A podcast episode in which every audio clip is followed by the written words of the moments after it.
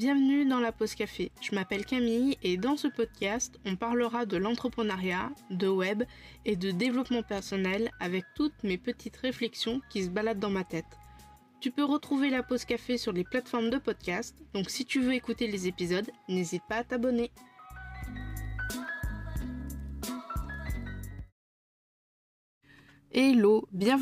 Sur la pause café. Je suis très contente de te retrouver aujourd'hui dans un nouvel épisode de podcast. Aujourd'hui, je vais te faire mon pré-bilan. En effet, par an, je fais deux bilans, un fin décembre, début janvier et un euh, août-septembre. En plus des mini-bilans que tu peux retrouver dans ma newsletter le dernier samedi du mois et des journaux de la pause café. Durant ce pré-bilan, je vais faire le point avec toi sur les choses cool, pas trop cool, les projets clients, les objectifs, etc., etc. Alors, on va commencer directement par les points pas trop cool. La première chose, c'est la panique du compte dans le rouge. Tu sais, cette fameuse ligne que tu te mets en mode genre si je descends par exemple en dessous de 200 euros, c'est la crise. Ben moi, je l'ai, faite, cette, cette ligne rouge, et c'était vraiment dur. J'en ai pleuré, j'ai eu peur de faire mes boutiques. C'était vraiment la panique à bord. J'ai dû faire des économies un petit peu partout. Je me suis posée en mode genre où est-ce que euh, je peux faire des économies, qu'est-ce que je peux retirer dans toutes mes charges? Et ça a été vraiment la première fois depuis que je me suis lancée, donc un petit peu plus d'un an et demi, presque deux ans, que j'ai un coup dur comme ça, que, je pleure, que je suis vraiment pas bien. Je sais que ce sera pas le dernier, mais en tout cas c'était le premier et euh, j'ai vraiment eu peur. Alors qu'est-ce qui s'est passé Tout simplement parce que j'ai mal géré mon budget, j'ai euh, mal, euh, mal géré mon business, etc. J'ai eu beaucoup de clients, j'ai eu beaucoup de, de chiffre d'affaires pendant une période. Et sous prétexte que j'avais beaucoup d'entrées d'argent, je me suis dit vas-y, il n'y a plus besoin de, de vérifier voilà, j'ai arrêté de vérifier mon compte bancaire et en fait je me suis rendu compte que euh, j'avais dépensé, dépensé, dépensé, dépensé au-delà de ce que je pouvais vraiment dépenser. Donc en fait, ce qui m'a fait le plus mal, c'est pas euh, de me dire ok, il me reste 200 euros sur mon compte. Non, ce qui m'a fait le plus mal, c'est de me dire que euh, j'ai voulu monter une marche pour passer niveau 2 dans mon business. Et finalement, avec cette mauvaise gestion d'entreprise, j'ai dû descendre de trois marches. Et ça m'a fait vraiment un coup au moral, un coup, euh, on va dire, dans ma fierté, parce que je suis quand même, euh, je suis quand même quelqu'un de fier. Et du coup, par exemple, j'avais investi dans un abonnement Typeform, un abonnement Tailwind et un forfait de correction pour corriger presque l'intégralité de mes contenus. Et je voulais encore changer d'hébergeur pour mon podcast. Je voulais déléguer la transcription. Je voulais déléguer mon compte Pinterest. Euh, je voulais refaire mon, site internet euh, en mode refonte. Bref, ça a été vraiment très difficile. Et là où ça a été un petit peu plus difficile, c'est que du coup, je, je, me suis enfermée. Je me suis vraiment mis dans ma bulle. Parce que souvent, quand je vois euh, des amis ou autres, j'ai toujours cette même question du alors ta boîte ça va? Des clients? Et ton chiffre d'affaires et là, c'était vraiment la crise et je pouvais plus mentir en disant oui, oui, ça va alors que ça n'allait pas. Donc ça a été vraiment une passe très difficile, en tout cas niveau moral et niveau financier. Heureusement, ça commence à remonter un petit peu, mais je reste quand même sur mes gardes. Le deuxième point pas trop cool euh, durant ces six premiers mois, c'est les clients un peu euh, entre guillemets pénibles. Je me suis souvent, pas forcément moquée, mais euh, j'ai souvent dit à des freelances, non, ben moi, euh, franchement, pendant ma première année, j'ai eu aucun client chiant, euh, tous adorables. Voilà, je, je sais que on peut pas être non plus aimable tous les jours avec tout le boulot, la famille, etc. Donc, bon, des fois, j'ai eu des fois des clients qui qui m'ont pas agressé, mais où voilà, c'était pas mais je comprends parfaitement, euh, voilà, il n'y a pas de souci, mais des clients qui m'ont manqué de respect, jamais. Et durant ces six premiers mois, ça a été vraiment le premier client qui m'a manqué de respect, qui m'a vraiment, euh, vraiment kikiné, si je puis dire comme ça. Et franchement, ça a été difficile. Alors, j'ai des clients difficiles, entre guillemets, c'est-à-dire que j'ai des clients qui sont vraiment voilà, il faut que ça soit comme ça et pas autrement. Je comprends. Moi-même, euh, je suis vraiment très strict, je sais ce que je veux et je sais ce que je veux pas. Donc ça encore, c'est pas les clients difficiles difficiles. Quand je te parle des clients difficiles, chiants et pénibles, c'est vraiment les clients qui te manquent de respect. C'est le client qui traîne pour payer, c'est le client qui te demande des modifications jusqu'à en plus finir, c'est le client qui t'appelle les week-ends, qui t'appelle à 20h au téléphone et si tu réponds pas, qui t'envoie un mail en mode genre mais je comprends pas, je t'appelle, tu n'es jamais disponible. C'est le client qui ne me donne aucune marque de politesse, le bonjour, au revoir, je ne connais pas. Voilà, donc heureusement la plupart des clients chants c'était des petites missions, mais ces petites missions qui devaient normalement durer peut-être deux semaines m'ont usé, ont puisé mon énergie comme si c'était une mission euh, d'un mois, genre une création de site internet. Et là, c'est encore un problème que euh, j'ai décelé chez moi, c'est que je suis incapable de dire non à une demande de projet. C'est-à-dire que je vais dire non, et si la personne elle force un petit peu en mode genre mais t'inquiète, ça sera pas trop long, etc., euh, etc., je vais finir par accepter, surtout si cette personne me semble agréable, sympathique, etc. C'est euh, vraiment, euh, vraiment compliqué et je m'en suis vite rendu compte quand en juillet j'ai dit que je ne devais prendre que des dépannages, des rendez-vous découvertes et les abonnements de gestion et qu'en vrai j'ai pris deux à trois missions. Deux à trois missions qui m'ont duré pratiquement un mois. Voilà, pour euh, des missions qui auraient dû me durer normalement une semaine. Alors, est-ce que c'est parce que je suis trop gentille? Est-ce que parce que inconsciemment je me dis j'ai besoin de faire du chiffre d'affaires pour prouver que mon entreprise marche bien? Je sais pas encore si tu avais écouté le bilan euh, de l'année dernière. J'avais aussi ce problème-là. J'essaye de vraiment le, on va dire le, le réparer. J'essaye de m'améliorer sur ce point-là, mais c'est difficile. Voilà, je, travaille dessus, mais c'est encore en cours. Alors, maintenant on va passer sur les points cool euh, du coup de ces euh, six premiers mois. Je termine par les points super cool parce que en général, euh, voilà, c'est plus sympa et c'est plus positif. Donc la première chose cool, c'est des nouvelles rencontres et des nouvelles opportunités. J'ai rencontré énormément de nouvelles personnes et c'est vraiment un plus parce que ça permet de voir comment les autres travaillent, de voir de nouveaux horizons, de nouveaux domaines, d'apprendre d'autres choses, etc., de discuter, de voir un petit peu les prix aussi, euh, par exemple quand je travaille avec, euh, Justine, euh, quand je travaille avec Maline, du coup, je peux voir un petit peu les prix euh, niveau graphisme. Pardon. Donc, comment j'ai pu rencontrer de nouvelles personnes euh, bah, Grâce à mes réseaux sociaux, grâce à ma newsletter et surtout grâce au bouche à bouche. Deux clients sur trois qui signent avec moi viennent suite à une recommandation en mode bouche à bouche. Il faut savoir que je n'ai aucun et aucune cliente qui vient d'Instagram et de ma newsletter la plupart de mes clientes viennent de mes clientes actuelles, donc c'est vraiment du bouche à bouche euh, et, du coup je trouve ça vraiment très très cool parce que grâce à ces rencontres, j'ai pu participer par exemple à une formation dans le podcast, la formation MOVA de Justine. Coucou si tu passes par la Justine. Et Justine euh, qui m'avait demandé si je voulais euh, faire une vidéo sur comment je monte mes épisodes sur audition. Donc au début j'étais vraiment sceptique, euh, qui suis-je pour monter, montrer comment je fonctionne, est-ce que, est que vraiment je suis légitime dans le podcast, etc. Et finalement je l'ai fait, donc je participe à la formation MOVA de Justine. Il faut savoir que la formation MOVA Justine, j'y participe, mais je gère aussi son site internet justinearma.com avec ses articles de blog, avec sa page de vente, etc. Donc même si euh, je n'étais pas dans la formation avec une vidéo de la formation, voilà, j'aurais pris la formation de toute manière pour la refonte de la pause café et dans tous les cas, je gère quand même pas mal euh, de choses au niveau MOVA euh, avec son site internet, donc j'étais quand même là à voir un petit peu ce qui se profilait. Et ces nouvelles rencontres nous amènent à de nouveaux clients. Et je dois dire, que j'en ai eu pas mal hormis Justine, euh, Jeanne et du coup Jennifer, du coup j'ai Camille de Girl Boost, Céline de l'encre familiale, Maxime de HMSE, Julie de Back Office et Émilie de MB Marketing et Communication.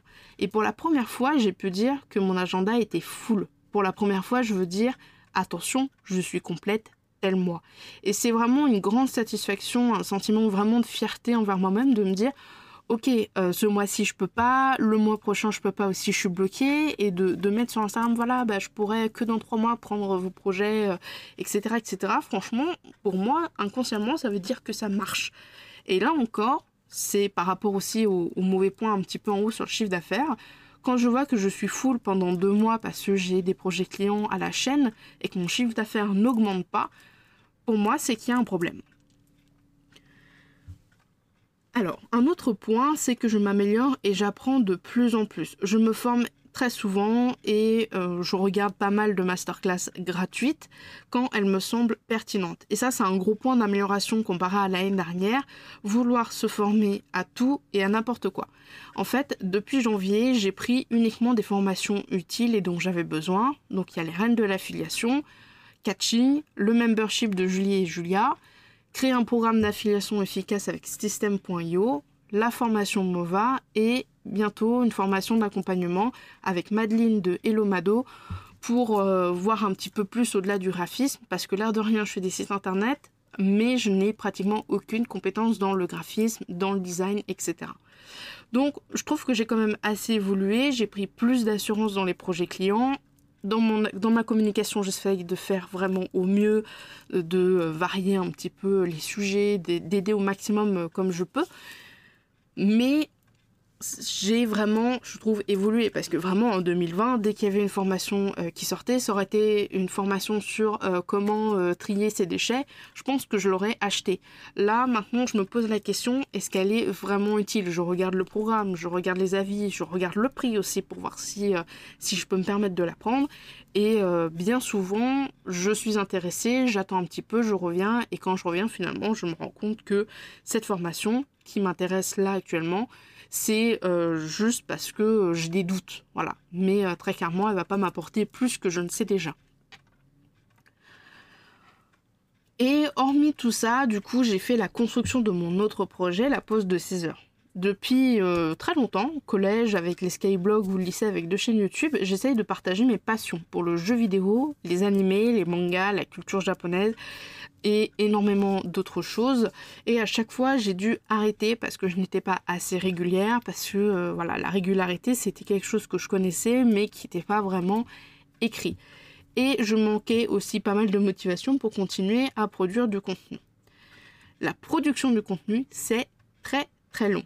Or, avec mon entreprise, quand je fais de la production de contenu à peu près depuis deux ans, j'ai appris à être régulière, à tenir un calendrier éditorial, D'ailleurs, je te partage le mien sur Notion ici gratuitement. Tu peux t'inscrire pour aller le recevoir. Ça peut te permettre de euh, voilà, mettre tes épingles Pinterest, euh, programmer, euh, programmer dans un calendrier sur Notion tes articles de blog, tes stories Instagram, etc., etc.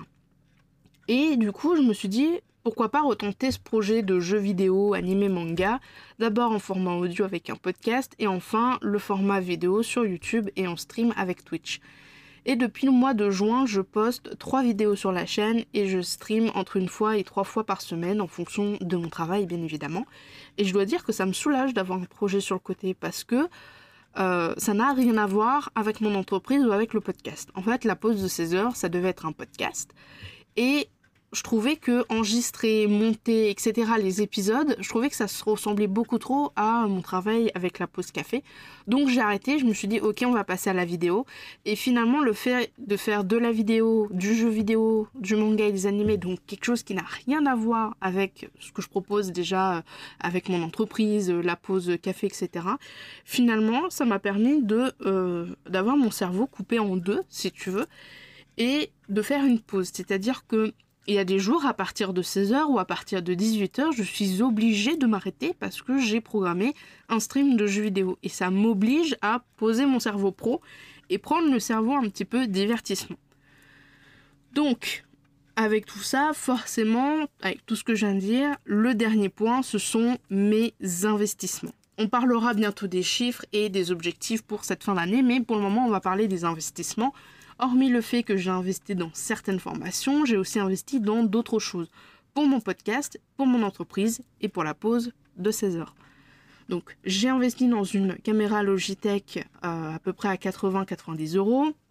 J'ai investi dans une nouvelle cover pour la pause café qui arrive bientôt.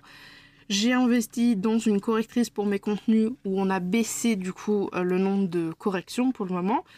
J'ai investi dans des visuels pour la chaîne de Twitch. J'ai investi dans un personnage avec plusieurs pauses pour YouTube pour la pause de 16 heures. Et j'ai investi ma plus gros, mon plus gros investissement de, ces six, je pense de 2021. C'est ma tour d'ordinateur euh, faite maison qui euh, m'a coûté, euh, qui m'a coûté un bras parce qu'il m'a coûté 1850 euros et il manque encore une nouvelle carte graphique et un écran d'ordinateur.